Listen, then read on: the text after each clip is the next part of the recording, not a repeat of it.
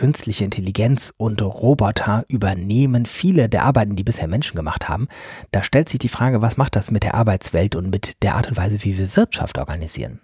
Das haben wir Thomas Ramge gefragt für eine neue Podcast-Reihe. Die neue Podcast-Reihe heißt insgesamt Science Fiction trifft auf Realität, wie Zukunftstechnologien schon heute unsere Gesellschaft prägen, gibt es überall, wo es freie Podcasts gibt. Das Ganze ist ein gemeinsames Projekt der Landeszentrale für politische Bildung des Saarlandes, der Bundeszentrale für politische Bildung BPB und der Agentur J&K Jöran und Konsorten. Zu jeder Folge gibt es eine Bonusfolge, in der die Gäste das Wichtigste in zehn Minuten darstellen. So auch hier mit Thomas Ramge. Los geht's. Science Fiction trifft auf Realität.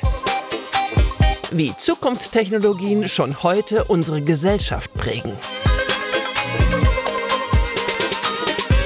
Die Zukunft von Arbeit in Gegenwart von künstlichen Maschinen besprechen wir in 10 Minuten mit Thomas Ramge. Wer ist Thomas Ramge? Thomas Ramge ist ein Sachbuchautor, der eine ganze Reihe Bücher geschrieben hat rund um neu, neue Technologie, rund um künstliche Intelligenz, um, um Innovation und zudem forsche ich Einstein Center für Digital Future.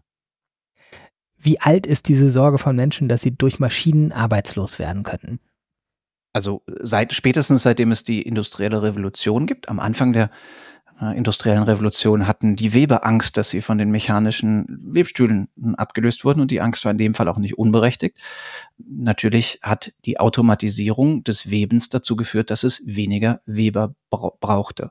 Und das kommt in Zyklen immer wieder, aber wir haben historisch gesehen, dass mit etwas Zeitverzug dann plötzlich neue Technologie immer mehr neue Arbeitsplätze geschaffen hat, als sie durch Automatisierung vernichtet hat welche Arbeiten können tatsächlich von intelligenten Maschinen übernommen werden? Eine ganze Reihe. Und zwar ne, von Diagnosen, die bisher menschliche Ärzte gestellt haben, über auch Routinetätigkeiten in der Verwaltung, wo heute Menschen irgendwie ganz mühsam in SAP-Systemen irgendwelche Daten eintragen müssen und plötzlich vielleicht intelligente Systeme den Bearbeitungsvorgang irgendwie in einem Rutsch durchmachen. Und ja, ne? Also autonomes Fahren ist einer der spannendsten und interessantesten Anwendungen der künstlichen Intelligenz. Wahrscheinlich werden viele von euch keinen Führerschein mehr machen, sondern lieber warten, bis die Autos von alleine fahren. Werden geistige oder körperliche Tätigkeiten zuerst ersetzt? Also kein Entweder-Oder. Oft geht das miteinander einher. Allerdings ist es zurzeit so, dass die Robotisierung, die Entwicklung der Roboter eigentlich relativ langsam vorankommt. Was relativ schnell vorankommt, sind die Anwendungen des sogenannten maschinellen Lernens, also der künstlichen Intelligenz, wo ja, IT-Systeme aus ganz, ganz vielen Daten mit klugen Algorithmen Prognosen ableiten und aus diesen Prognosen oder mit diesen Prognosen lassen sich dann Tätigkeiten automatisieren. Hm. Werden wir mittelfristig alle arbeitslos oder vielleicht um es halb zu machen, wird, wird die Hälfte arbeitslos? Und wenn nein, warum nicht? Sehr unwahrscheinlich. Theoretisch ist es natürlich möglich, aber historisch war es immer so, dass neue Technologie eher mehr Arbeit äh, geschaffen hat, als sie vernichtet hat. Ich glaube und hoffe, dass das auch diesmal der Fall sein wird. Es geht immer um die Frage, schafft es der Mensch, wenn er ein Teil seiner Arbeit an Maschinen auslagern kann, diese Freiräume zu nutzen, um anderes zu machen, was vielleicht wertvoller ist, was die Welt besser voranbringt. Und wenn wir ne, irgendwie so diese stupiden Routinetätigkeiten weggeben, vielleicht können wir uns dann mehr um alte Menschen kümmern, um kranke Menschen. Vielleicht können wir besser gegen den Klimawandel kämpfen. Wir können ganz, ganz viele Sachen machen, von denen klar ist, da müssen wir ran. Und von denen heute klar ist, das können eigentlich auch nur Menschen machen. Wie gut kann man überhaupt die Zukunft vorhersagen? Die Digitalisierung hat eine interessante Ambivalenz hervorgebracht. Auf der einen Seite, durch die vielen Daten, die wir heute haben, sind bestimmte Arten von Prognosen besser geworden, zum Beispiel die Wetterprognose.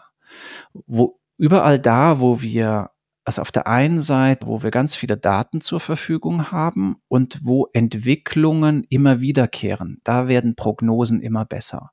Und gleichzeitig ist es so, dass in Zeiten, in denen technologisch sich ganz viel verändert, viele Dinge überhaupt nicht mehr prognostizierbar sind. Prognosen sind immer da möglich, wo man wir es mit linearen Entwicklungen zu, zu tun haben, mit im Wortsinn berechenbaren Entwicklungen. Überall da, wo plötzlich ein eine neue Technologie eher dazu führt, dass das ganze System durcheinander gerät, da werden Prognosen immer schwieriger, da tauchen immer mehr sogenannte schwarze Schwäne auf, also nicht vorhersagbare Ereignisse, die dann alles durcheinander wirbeln. Wenn ich jetzt nicht weiß, wie die Zukunft ist, hilft es, wenn ich mich immer weiter qualifiziere für neue Jobs oder für meinen bestehenden Job immer noch was dazu lerne? Schützt mich das davor? Ach, Weiterbildung, ja, das ist eine gute Idee. Das werden wir alle unser Leben lang künftig machen müssen. Die Zeiten sind vorbei, wo man irgendwie mal eine Lehre gemacht hat als Bürokaufmann und dann hat man irgendwie 40 Prozent seines Arbeitslebens irgendwie mit dem im Wesentlichen verbracht, was man damals gelernt hat in der Finanzbuchhaltung. Und das ist doch auch gut so.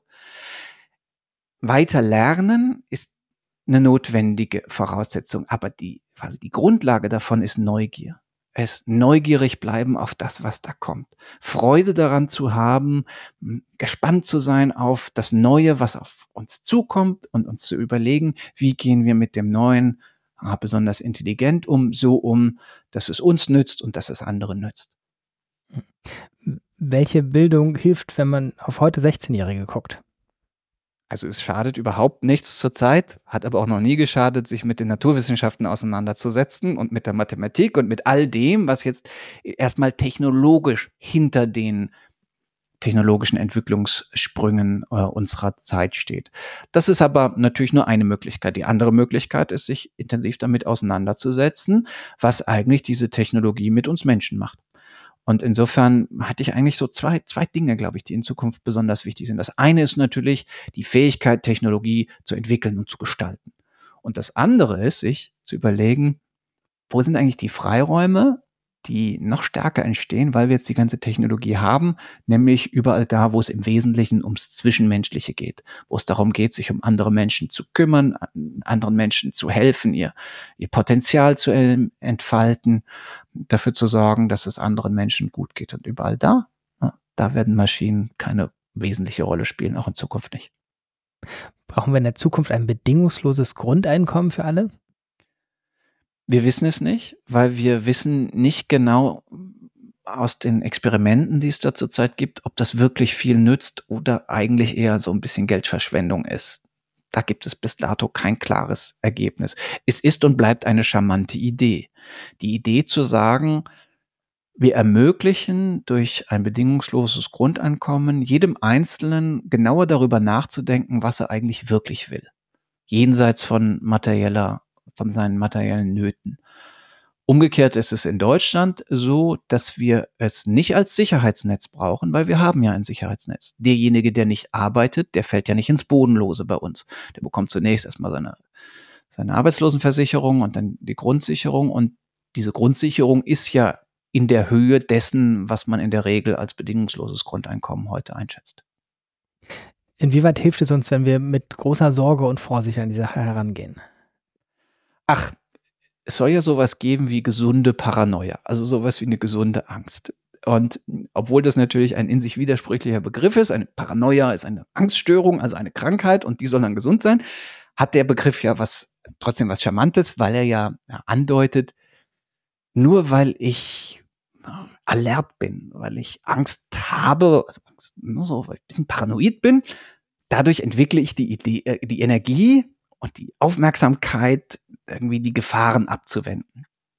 Das Problem, das ist schon richtig. Das Problem ist nur, dass wir in Deutschland oft uns durch unsere Angst eher lähmen, als dass wir aus dieser Angst Energie entwickeln. Und deswegen glaube ich zumindestens, dass wir insgesamt weniger Angst brauchen, sondern mehr Optimismus, den Glauben an uns selbst und die Glauben daran, dass wir als Einzelne und als Gesellschaft sehr wohl die Fähigkeit besitzen, unsere, Wel unsere Welt zum Besseren zu verändern, mit Hilfe von Technologie, aber natürlich nicht nur mit Hilfe von Technologie. Ganz herzlichen Dank, Thomas Ramge. Sehr gerne.